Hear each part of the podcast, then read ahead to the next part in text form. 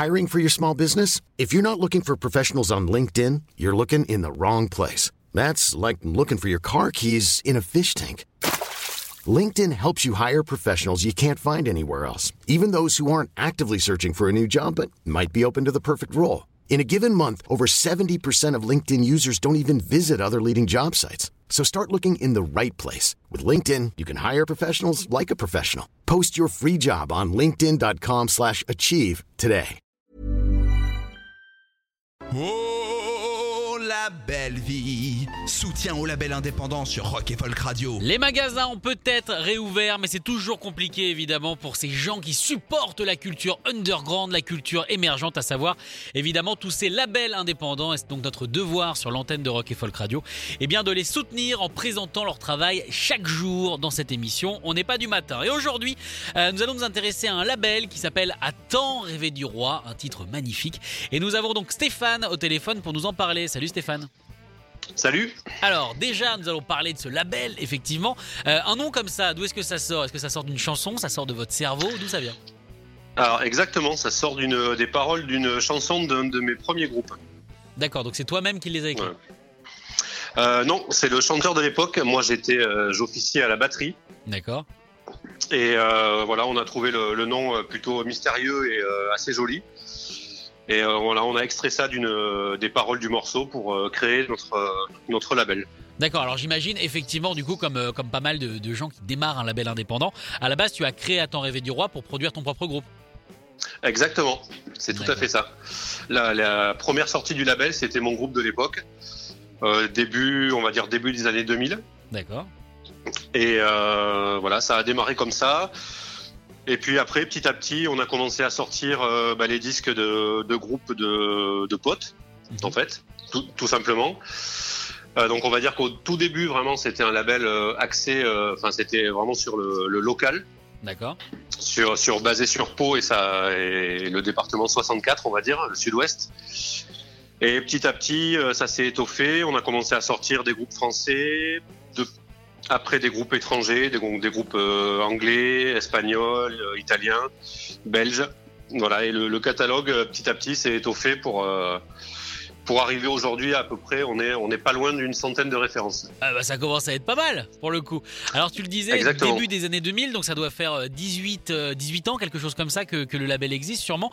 Euh, comment est-ce que tu juges l'évolution de la scène française rock? Euh, L'évolution, euh, enfin, comment dire, enfin, ça c'est pas évident comme euh, comme question. Je trouve qu'il y, a- il y a une scène française assez riche. Euh, moi, j'étais fan de, on va dire, de groupes euh, noise, de post-rock dans les années 90, D'accord. et je trouve que la scène s'est quand même pas mal renouvelée avec euh, bah, l'émergence et l'arrivée de, de pas mal de groupes, de jeunes groupes, notamment bah, les, toute la scène avec Lizzy Strata, Trucks ou ou Kos, notamment, un groupe dont on a sorti le, le disque il y a quelques mois. Et qu'on avait fait en interview sur cette antenne pour présenter justement cette EP.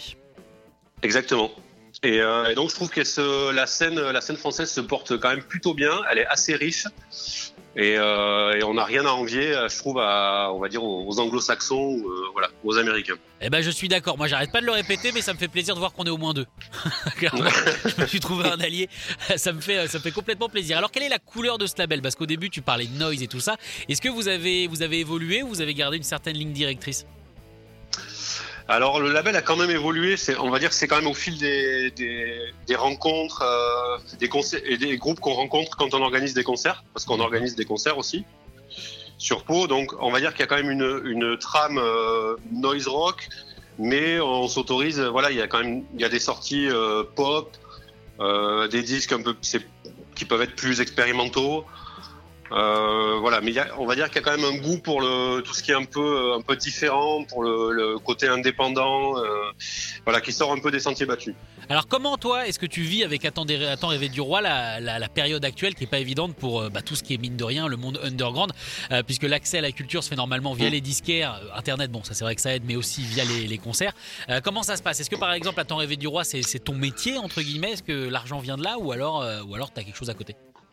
Oui, non, non. Alors euh, avant, enfin, euh, il y a quelques années, j'étais disquaire, D'accord mais là, depuis, euh, on va dire 5-6 ans, c'est mon, mon métier. Je suis le, je suis salarié de d'Attends rêver du roi parce qu'en fait on a plusieurs activités. Il n'y a pas uniquement le label. On a aussi, on s'occupe d'un lieu qui gère des locaux de répétition, un studio d'enregistrement et on organise des concerts. Eh ben, c'est complet, remarque. Et du coup, la, la- la période actuelle est un petit peu compliquée pour vous, j'imagine. Alors oui, euh, effectivement, bah, les, les concerts euh, nous manquent, nous manquent terriblement. Oh, on oui. n'est on n'est pas les seuls dans, dans ce, dans ce cas-là. Non. Mais par contre, au niveau du label, euh, alors nous cette année, on a on a pris le parti de pas modifier notre calendrier euh, malgré la crise euh, la crise sanitaire. Euh, et en fait, le label se porte plutôt bien. Bah, alors je pense aussi ça ça doit jouer le fait qu'il y, ait- qu'il y ait peu de concerts, enfin voire pas de concerts, parce que les gens du coup commandent euh, de plus en plus sur le label. Alors sûrement pour soutenir aussi euh, notre activité, mais euh, là cette année on a vendu, on a vendu encore plus de disques que l'an dernier. Ah bah génial. Donc oui, oui, oui. Ouais, ouais. Non, de, de ce côté-là, du côté label, on n'a pas trop à se plaindre, si ce n'est que les groupes ne tournent pas et euh, voilà, ne vendent quand même moins de disques que d'habitude. D'accord. Alors, est-ce que tu peux, nous parler du groupe que tu as choisi, à savoir Princesse Thaïlande, qu'on a déjà passé sur cette antenne avec le morceau First Time? Oui, alors ça, c'est un de mes coups de cœur de, cette année. Enfin, j'ai découvert l'an dernier, mais on a sorti leur disque cette année. Euh, c'est un groupe toulousain euh, qui va dire, on va dire, pratique une sorte de post-punk, euh, un peu new wave, cold, et c'est assez tubesque. Le morceau que j'ai choisi là, qui s'appelle First Time, moi je trouve qu'il est imparable. C'est un morceau vraiment entêtant qui est, euh, voilà, qui est, qui est, qui est imparable. Eh ben, on va découvrir ça. Merci beaucoup, Stéphane, d'avoir été avec nous sur cette antenne. Et évidemment, on Merci souhaite plein toi. de bon courage à tant rêver du roi. Écoutez tous les podcasts de Rock and Folk Radio sur le site rockandfolk.com et sur l'application mobile.